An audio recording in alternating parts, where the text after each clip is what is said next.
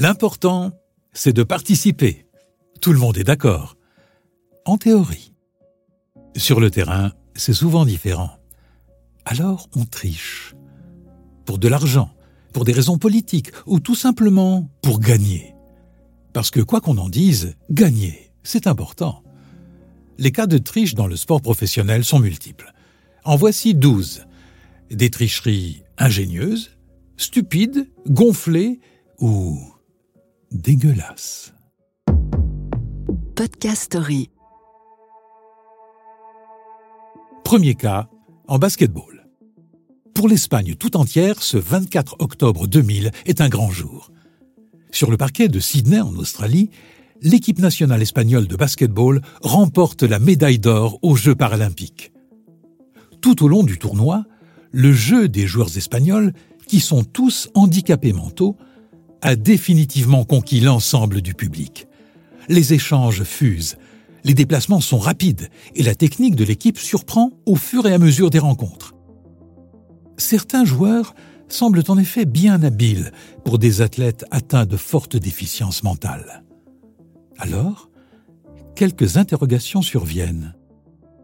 Quelques mois plus tard, les preuves sont formelles. Dix des douze joueurs n'étaient pas handicapés. Ils ont simulé leur handicap mental pendant toute la durée de la compétition. Dignes d'une mauvaise farce, les Espagnols ont été capables du pire pour faire remporter une médaille supplémentaire à leur pays. Leur geste aura en plus des conséquences au plus haut niveau. Suite à cette incroyable supercherie, le Comité international paralympique décide de définitivement refuser l'accès des Jeux aux handicapés mentaux. Les membres du comité jugent trop compliqué de déterminer le degré d'incapacité des athlètes atteints d'une déficience intellectuelle. Deuxième cas, en boxe. Nous sommes en 1983. La nuit tombe doucement sur Manhattan.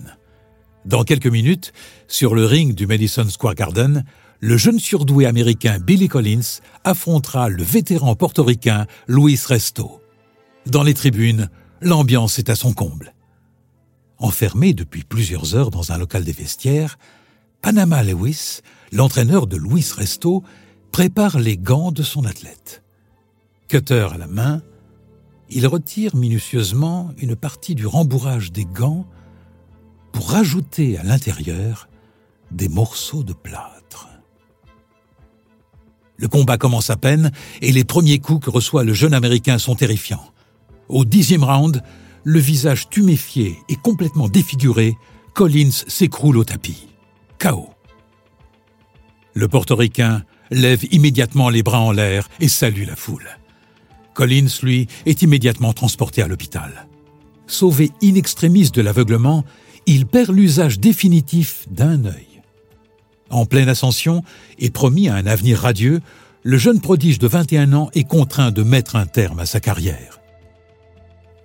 Quelques mois plus tard, alors que Panama Lewis est condamné à 4 ans de prison pour son geste assassin, le jeune Collins, lui, meurt d'un accident de voiture. Troisième triche en football. Ce 3 septembre 1989, 150 000 personnes s'entassent dans les tribunes du stade Maracana à Rio de Janeiro. Dans quelques minutes, la Seleção, l'équipe nationale brésilienne, joue sa qualification pour la Coupe du Monde 1990.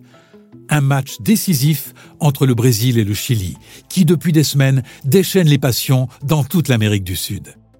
Lequel de ces deux pays partira en Italie pour jouer la plus prestigieuse compétition de football? À la surprise générale, le Chili ouvre le score. Dans les tribunes, la tension monte d'un cran.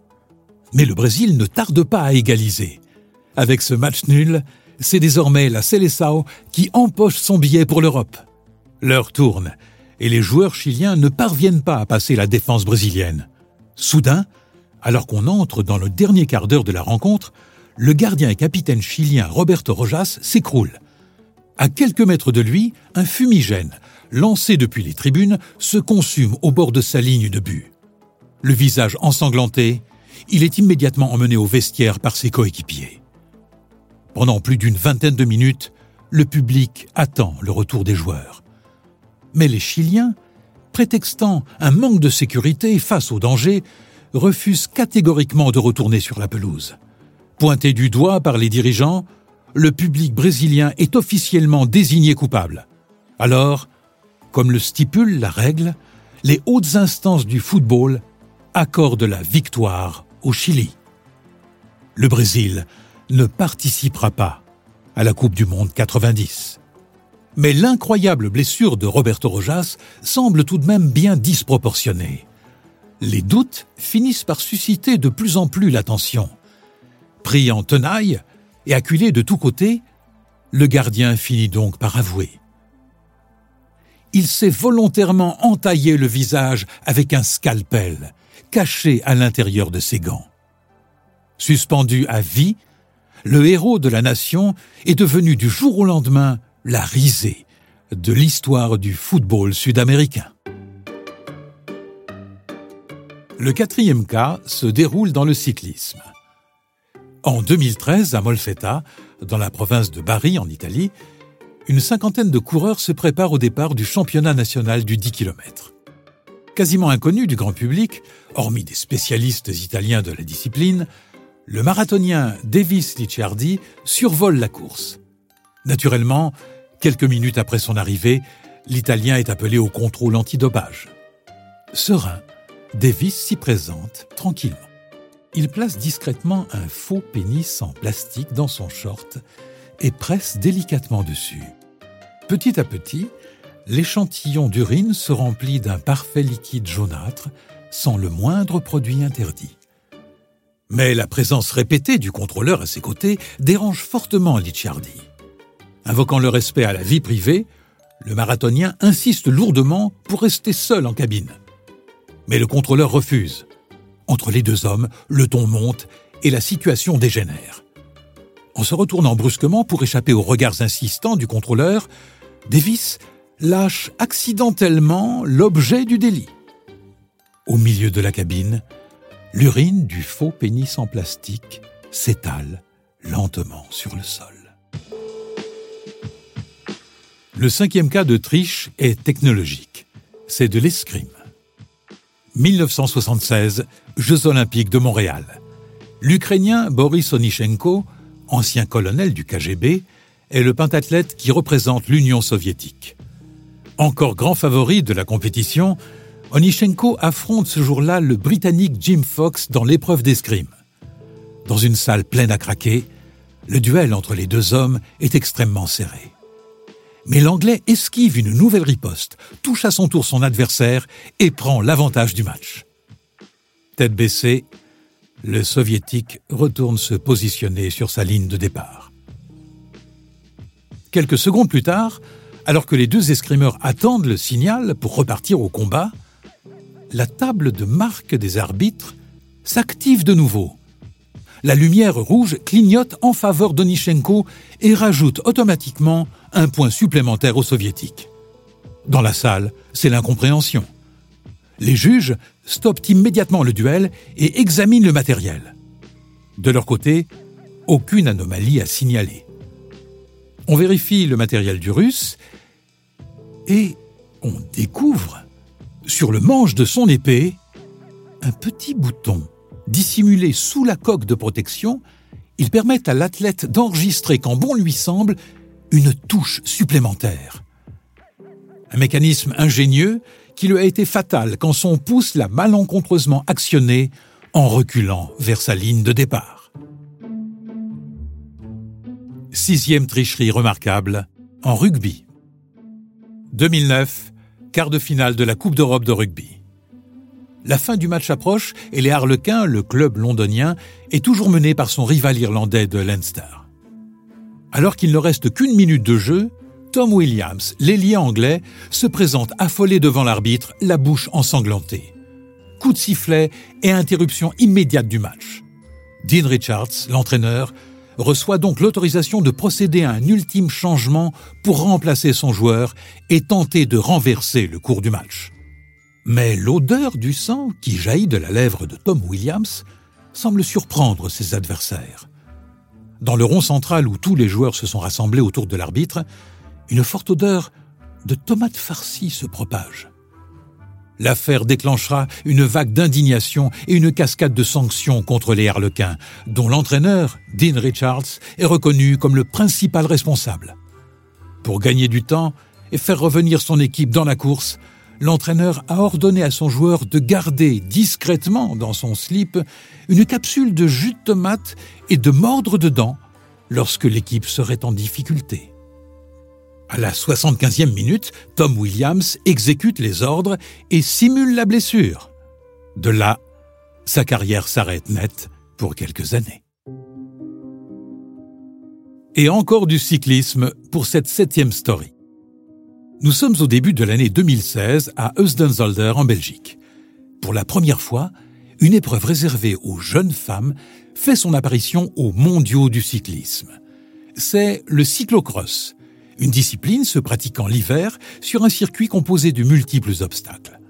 Sous une pluie battante, le coup de feu retentit dans la vallée. Il est 15 heures quand les jeunes cyclistes se lancent dans la course effrénée.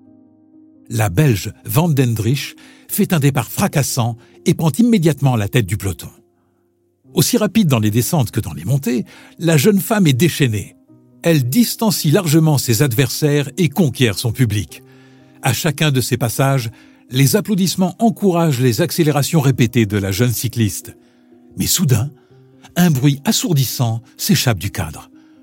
Le vélo de la Belge s'arrête net, et les applaudissements aussi. Dissimulé dans le guidon, un moteur permettait à la cycliste de surmonter tous les obstacles de la course sans avoir à effectuer le moindre effort physique. Aujourd'hui encore, Vandendrich clame son innocence, prétendant avoir pris juste par erreur le vélo d'un de ses amis. Huitième cas, retour à l'athlétisme. En 1984, aux Jeux olympiques de Los Angeles, la portoricaine Madeline de Jesus se blesse dès l'épreuve du saut en longueur. Elle se déchire le tendon. Elle doit abandonner. Sauf que Madeline a une sœur, une sœur jumelle, Margaret. Également athlète, elle est venue à Los Angeles pour suivre la compétition et supporter sa sœur. Ça tombe plutôt bien. Quelques jours plus tard, sur la piste des qualifications du relais 4 x 400 mètres, ce n'est donc pas Madeleine qui se lance sur la ligne de départ. Et le stratagème fonctionne. Margaret se qualifie à la place de sa sœur pour le tour suivant. Remise de sa blessure au tendon, Madeleine reprend tranquillement la compétition. Mais à la veille de la grande finale, son entraîneur découvre la supercherie, qu'il révélera aussitôt. Neuvième affaire, incontournable, l'affaire OMVA. Voilà certainement le plus gros scandale de corruption que le monde du football français ait jamais connu. Retour sur les faits. Au soir du vendredi 19 mai 1993, dans les maisons de trois joueurs de l'équipe de Valenciennes, le téléphone sonne. Au bout du fil, c'est le joueur marseillais Jean-Jacques Edli, leur ancien coéquipier au FC Nantes quelques années auparavant. Assis dans le fauteuil du bureau de Jean-Pierre Bernès, le directeur général de l'OM, le joueur marseillais entame une longue conversation avec chacun d'entre eux. Le lendemain, jeudi 20 mai 1993, sur la pelouse de Valenciennes, l'Olympique de Marseille s'apprête à donner le coup d'envoi du match. Déjà presque sûr d'être sacré champion de France à l'issue de la saison, les joueurs marseillais ne pensent finalement déjà qu'au week-end prochain et à la finale historique de la Ligue des Champions qu'ils vont disputer face au Grand Milan AC. Bernard Tapie, alors patron de l'OM, pense lui aussi à ce match contre Milan. Et il a peur, Bernard. Peur qu'un de ses joueurs ne se blesse durant la rencontre de Valenciennes. Il a besoin de toutes ses troupes. Il doit limiter les risques. Le soir du match, Tapi se détend. Et pour cause, à la mi-temps, l'OM mène déjà 1-0 et aucun de ses joueurs n'est blessé. Tout sourire, le patron descend rejoindre son équipe au vestiaire. Au même moment, à la porte du bureau de l'arbitre, quelqu'un toque. C'est Jacques Glassman, un des défenseurs de l'équipe de Valenciennes. le joueur vient révéler son lourd secret, la tentative de corruption des Marseillais. Deux jours plus tard, une enveloppe contenant plus de 250 000 francs, environ 55 000 euros actuels, est déterrée à Périgueux dans le jardin de la tante de Christophe Robert, un autre joueur de Valenciennes. Immédiatement mis en examen, il craque à son tour et balance toute l'histoire. La veille du match, trois Valenciennois, Glassman, Bourouchaga et lui-même, ont été contactés par téléphone. En échange d'une forte somme d'argent, tous les trois avaient ordre de lever le pied, comme on dit. Cette année-là, l'OM est déchu de son titre de champion de France et rétrogradé en deuxième division. Dixième histoire, encore de l'athlétisme. Ce 24 septembre 1988, dans le stade olympique de Séoul, en Corée du Sud, toutes les caméras du monde sont braquées sur les huit couloirs de la piste d'athlétisme. Avec deux des plus grands sprinteurs du moment dans les starting blocks, Ben Johnson et Carl Lewis, la grande finale de l'épreuve du 100 mètres masculin est l'événement sportif le plus important de l'année. Pieds dans les blocs, mains derrière la ligne, les huit athlètes sont tous en position, les yeux rivés sur l'objectif. Coup de feu, la course est lancée. La foule retient son souffle. Dans le couloir numéro 3, Johnson déclenche un départ fulgurant et passe immédiatement en tête. Carl Lewis, à quelques centimètres à peine, le talonne de près. Sacré champion olympique de la discipline, Ben Johnson offre la médaille d'or au Canada et bat le nouveau record du monde de l'une des épreuves les plus convoitées des Jeux olympiques. Dans un stade en ébullition, les deux champions montent sur les marches du podium. 48 heures après la finale, les résultats des tests antidopage tombent. Ben Johnson a pris des stéroïdes et des hormones de croissance. Il est disqualifié. Mais cela ne s'arrête pas là. On découvre que les huit finalistes étaient dopés. Aucun d'entre eux n'aurait dû prendre le départ de la course la plus prestigieuse du monde. Tous étaient dopés jusqu'à la moelle. Et pour cette onzième story, le marathon. En 1979, l'américaine d'origine cubaine Rosie Ruiz participe à son premier marathon dans les rues de New York. Épuisée après seulement 30 minutes, elle quitte discrètement le peloton et entre dans la bouche de métro la plus proche. Elle en ressort quelques stations plus loin. Elle s'infiltre furtivement dans la foule et termine tranquillement la course. La Cubaine arrive à la 11e place et se qualifie pour le Grand Marathon de Boston. De là, elle imagine un autre stratagème. Débarquée quelques jours plus tôt à Boston, Rosie s'installe dans une chambre d'hôtel, juste en face de l'endroit où la ligne d'arrivée est prévue. Tranquillement accoudée à son balcon, elle entend de loin le feu de départ de la course. Le temps passe. Rosie se prépare et enfile sa tenue de compétition. Une fois dehors, elle rejoint en petite foulée la station de métro la plus proche. Mais la cubaine calcule mal son coup et réintègre le circuit beaucoup trop tôt. En ne faisant seulement que 3 km de course au lieu des 42 initialement prévus, Rosie arrive bien loin devant tous les autres participants. Elle finit donc première en seulement 2h31 et pulvérise le record du monde. Très vite, toutes les attentions se tournent vers l'improbable profil de la nouvelle championne. Une simple amatrice qui s'entraîne toute seule. Incapable de répondre aux questions des journalistes sur les différents obstacles de la course, les organisateurs décident d'ouvrir une petite enquête. Ils découvrent alors que la jeune femme n'apparaît sur aucune des vidéos ou photos de la course. De plus, des témoins affirment l'avoir vue enjamber une des clôtures du parcours. Enfin, lorsque le scandale éclate, une photographe se rappelle avoir croisé Rosie Ruiz dans le métro lors du marathon de New York et avoir marché avec elle jusqu'à la course, convaincue que la coureuse était comme elle, une simple spectatrice. La douzième et dernière affaire de triche est de loin la plus odieuse. Franchement, dégueulasse. Elle ne concerne pas une seule compétition.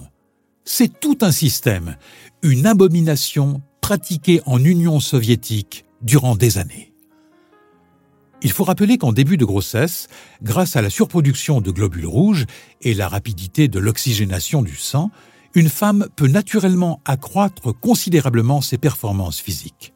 Alors, pour ne pas avoir recours à l'utilisation de produits interdits et risquer la disqualification, certains entraîneurs n'ont pas hésité à écrire, pendant plusieurs années, les pages les plus sombres de l'histoire du sport. Souvent mineurs, et sous l'autorité de leurs supérieurs, les sportives russes sont volontairement mises enceintes par leurs entraîneurs quelques semaines avant la compétition, avant d'être contraintes et forcées d'avorter à leur retour au pays. L'affaire est révélée en 1994 par l'athlète russe Olga Kovalenko. Championne olympique en 68 à Mexico, elle raconte que les entraîneurs l'ont forcée à procréer avec son fiancé avant l'épreuve, puis à avorter. Elle ajoute que les athlètes mineurs étaient, elles, obligés de coucher avec leur coach. Cette pratique avait même un nom, le sex doping. Podcast Story. On a tous une histoire à écouter.